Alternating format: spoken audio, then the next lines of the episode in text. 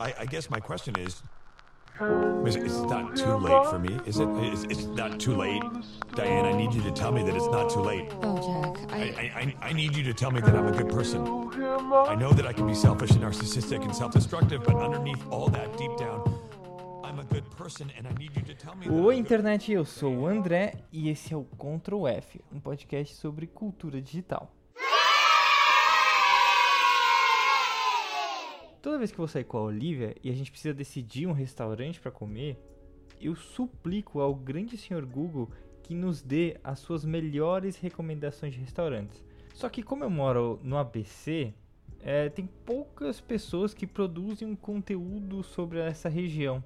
Então a primeira página do Google, que vamos falar a verdade, é o único lugar que a gente procura, é, ela acaba me mostrando praticamente só links do The Fork e do TripAdvisor, que são sites de reviews de restaurantes. E aí, quando a gente vai pesquisar coisas em São Paulo e em outras capitais, é, quase sempre existem blogs e youtubers de gastronomia que também dão as suas recomendações, além, é claro, das matérias da Veja, que são bem famosas aqui. E aí eu sempre me perguntei, quem que recomenda melhor? Quem eu deveria escutar? Os sites de review ou os influenciadores? Não sei. Mas antes de falar pra você qual foi a minha conclusão, eu preciso que fique claro quais são as diferenças práticas e filosóficas entre os dois tipos de recomendação. Simbora?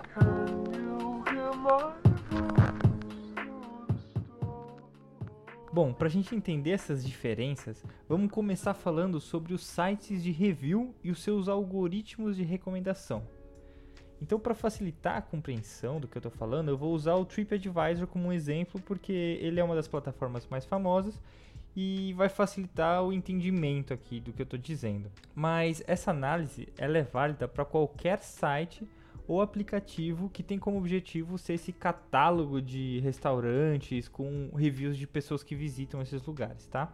E a primeira e mais importante consideração e destaque que, eh, que o TripAdvisor tem é que ele consegue fazer reviews e recomendações de muito mais restaurantes do que qualquer influenciador poderia em cidades do Brasil ou do mundo todo, porque ele é escalável, né? Ele ele só precisa que alguém cadastre esse restaurante e outras pessoas que vão nesse lugar façam as suas reviews desse lugar. Então, como ele não depende de uma única pessoa fazendo, o processo é muito mais rápido e muito mais eficiente, ou seja, cobre muito mais restaurantes. Uma outra questão que é muito importante é que ele dá voz para milhares de experiências diferentes, ou seja, de pessoas que têm perspectivas diferentes e analisam aspectos diferentes de um lugar. Isso permite que a gente tenha uma visão mais focal de diferentes pontos dessa, dessa review, o que também é bem interessante. E também, claro, ele se mantém muito mais atualizado.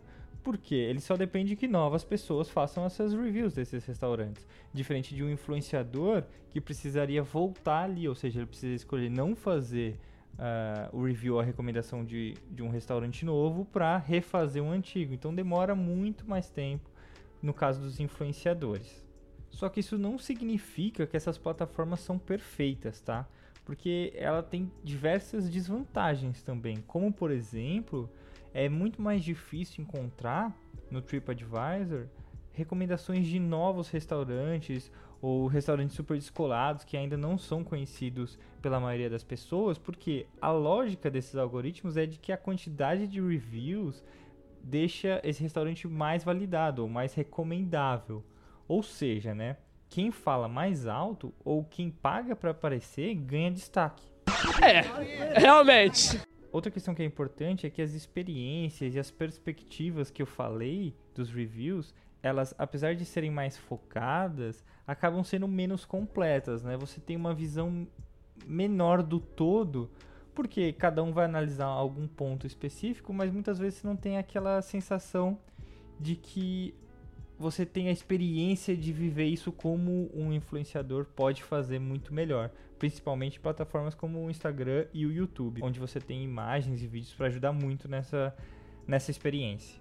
E por último, você acaba ficando à mercê desses algoritmos, né, de números de uma empresa que tem interesses próprios, para recomendar novas experiências e novos restaurantes para você, o que eu não considero bom. Beleza, agora que a gente entendeu um pouquinho mais dessas plataformas, vamos pensar um pouco nos, do lado dos influenciadores. Bom, como eu falei, o primeiro de tudo. Errou! o primeiro de tudo. Bom, como eu falei, o primeiro de tudo é que os influenciadores são capazes de trazer uma experiência muito mais intimista com os lugares que eles vão, com as recomendações que eles fazem, porque é uma perspectiva única deles, que acaba sendo não mais completa necessariamente, mais única mesmo. Além disso, eles costumam recomendar lugares fora do circuito tradicional, lugares menos turísticos, é, tesouros escondidos, o que não aconteceria no TripAdvisor da vida porque não há reviews o suficiente para o TripAdvisor considerar esse um lugar novo interessante, entendeu?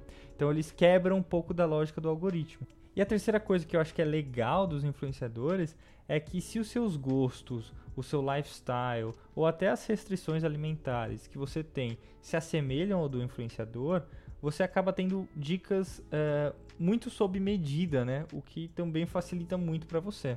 Agora, nem tudo são flores, né? Porque também pode ter a famosa hashtag publi, né, onde o influenciador acaba sendo pago para falar bem de um lugar, e às vezes a parcialidade não é no interesse comercial direto, porque às vezes o influenciador não vai falar mal porque lá na frente ele quer fazer uma parceria com essa empresa. Então, se ele quer se manter é, bem com essas empresas, ele não vai chegar e falar a verdade nua e crua. Né? Então, também tem interesses dele nisso. Além disso, não são todos os lugares que têm influenciadores com esse tipo de objetivo específico para restaurantes ou para algum desses segmentos específicos em regiões menores, como o ABC, por exemplo. Então, por isso que eu tenho até dificuldade de achar recomendações novas por aqui, porque simplesmente não tem muita gente falando sobre isso. E por fim, é, às vezes acontece com alguns influenciadores que por focar muito na sua experiência intimista e única, eles acabam trazendo menos informações que são vitais para escolher um bom restaurante. Ou seja, eles não têm um padrão né, para passar isso e às vezes acabam não falando sobre uh, o preço da refeição, o bairro, como chegar lá, que são informações que são importantes para tomar essa decisão.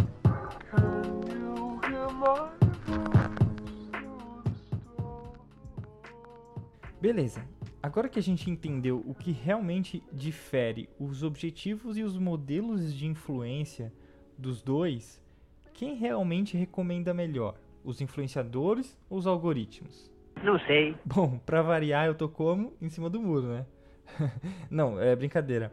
É que nesse caso, eu realmente acho que não tem melhor ou pior, porque os dois tipos de influência oferecem maneiras diferentes e complementares de recomendações de lugares, restaurantes ou qualquer outro tipo de rolê que você queira fazer. Porque os influenciadores simplesmente não conseguem cobrir um número muito grande de restaurantes e os TripAdvisors da vida são incapazes de oferecer experiências tão únicas e tão maneiras e principalmente antes dos Strange Hunters. E uma internet sem influenciadores ficaria à mercê dos poderosos e burocráticos algoritmos nenhum dos dois modelos seria bom, entendeu? Mas se eu tivesse que escolher um dos dois, eu escolheria ficar com os influenciadores. Mas é por uma questão filosófica, tá? Porque os algoritmos, eles são por natureza centralizadores. E por serem escaláveis, eles podem acabar tomando conta de todo, ou pelo menos de grande parte de um ecossistema digital. E se isso acontecer, novas lógicas começam a se aplicar nessa influência. Como, por exemplo, no Facebook, que a gente tem o modelo pay to play, né? Que você tem que pagar para que as suas publicações apareçam para um número mínimo de pessoas. Que coisa absurda! E aí, o que acontece quando esses algoritmos dominam um ecossistema é que, no caso dos restaurantes, vai ser mais importante agradar os algoritmos do que ser um bom restaurante. Sem contar que os comércios locais vão ter muito menos oportunidades do que as grandes redes. E isso representa um risco muito maior do que qualquer publi.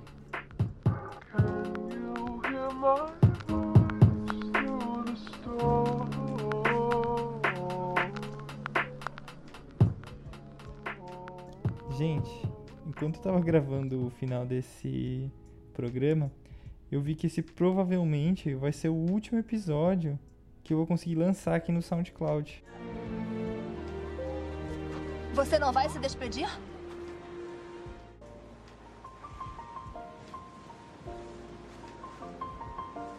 Nunca é um adeus. Eu ainda vou gravar um episódio rápido, só para agradecer todo mundo que acompanhou esse último ano. Mas eu acho que eu não vou ter a chance de gravar durante o mês de março. E aí tô meio chocado ainda. Mas eu espero que vocês tenham curtido. E eu espero que de alguma forma esse episódio represente um pouco do que eu tentei fazer no Ctrl F nesse último ano. Muito obrigado por quem acompanhou. Mas tem mais um episódio, tem mais um episódio. Só de despedidas, tá? Eu espero vocês pela última vez, ainda nessa semana. Tchau, tchau.